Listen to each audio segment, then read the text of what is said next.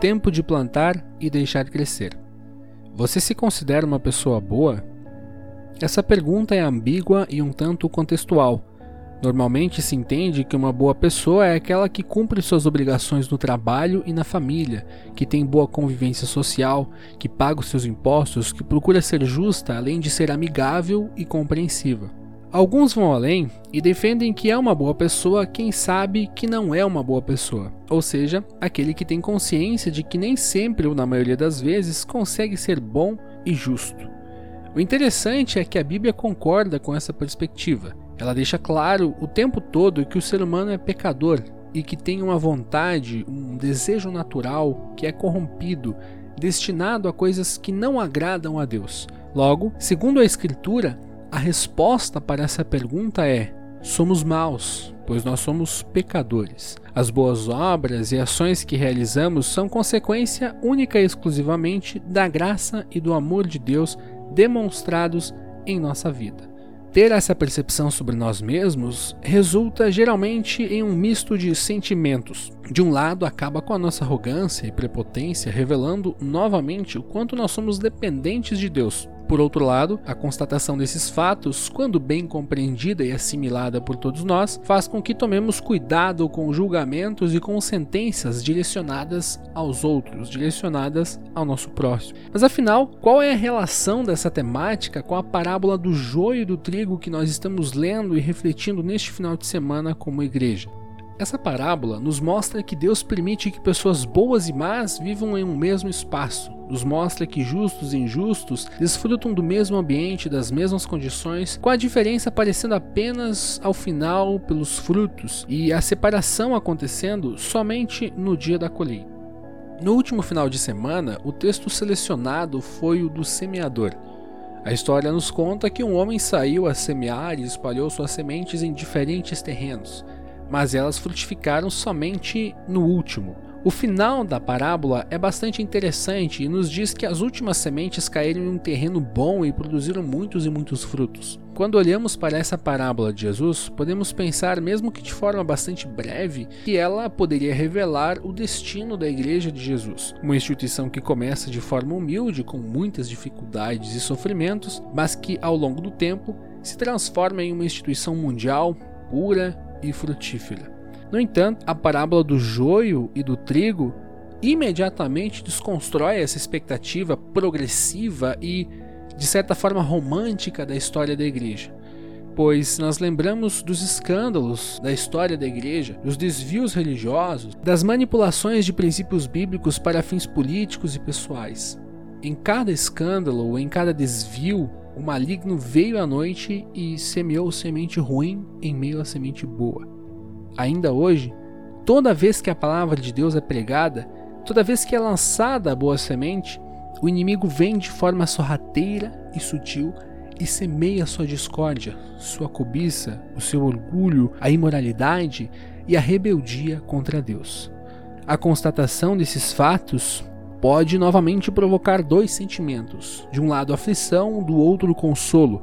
Podemos ficar aflitos porque parece que o mundo caminha rumo à desgraça e ao sofrimento, mas nos consolamos com o fato da parábola expressar exatamente aquilo que nós vivenciamos no dia a dia. Não há lavoura e jardim no mundo no qual cresçam apenas espigas ou flores. Mesmo com todo o cuidado e toda a dedicação, as ervas más sempre estão presentes ou como falamos no nosso dia a dia, não há nada perfeito nesse mundo.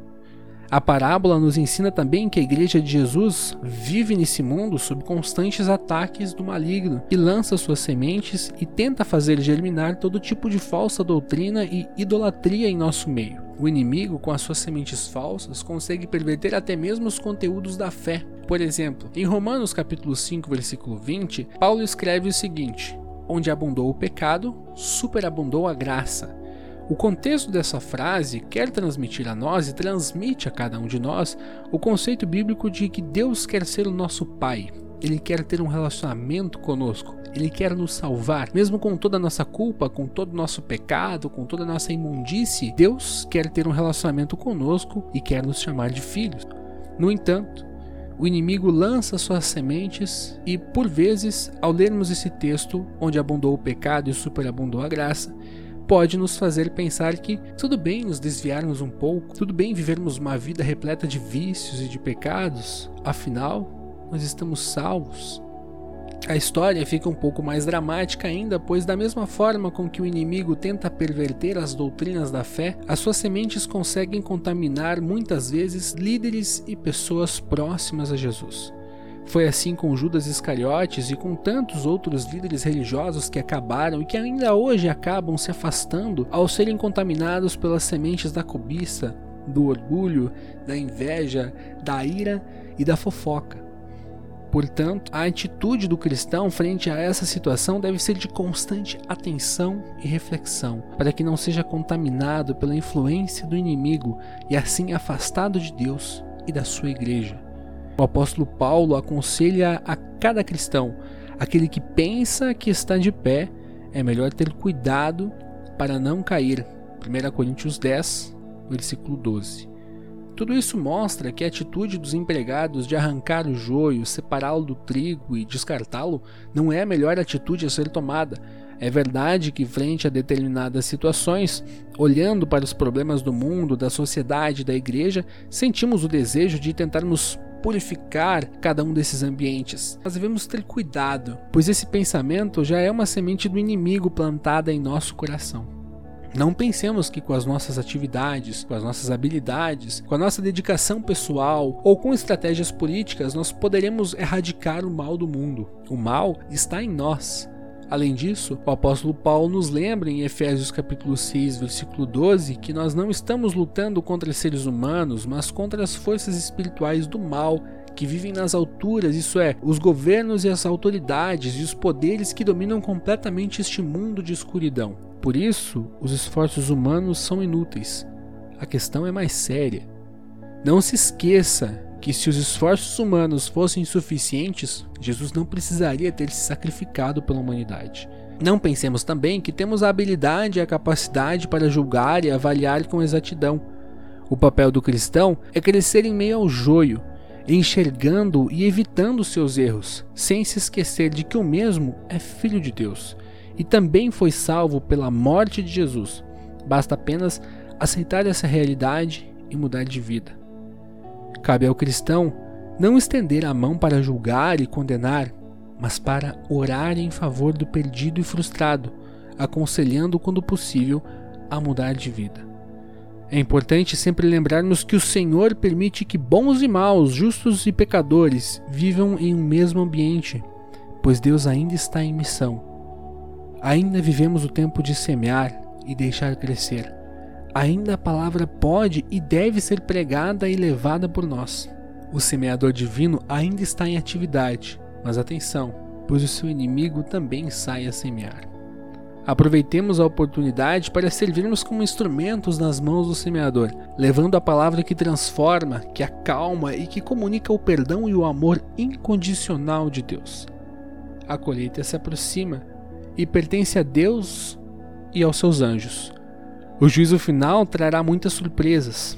A separação do joio do trigo, dos cabritos e das ovelhas, dos justos e injustos, certamente será bem diferente daquilo que nós imaginamos, porque Deus é mais misericordioso do que nós, mais severo do que nós e mais sábio do que nós, e o seu coração é maior do que o nosso.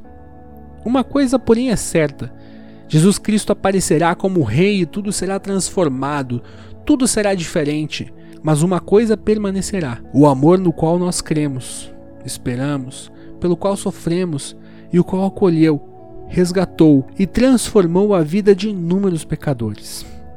Por isso, que Deus, em Sua graça, nos dê paciência e serenidade para vivermos em paz até o dia em que Ele receberá a nós e a todos em favor de quem nós oramos na morada celeste. Amém.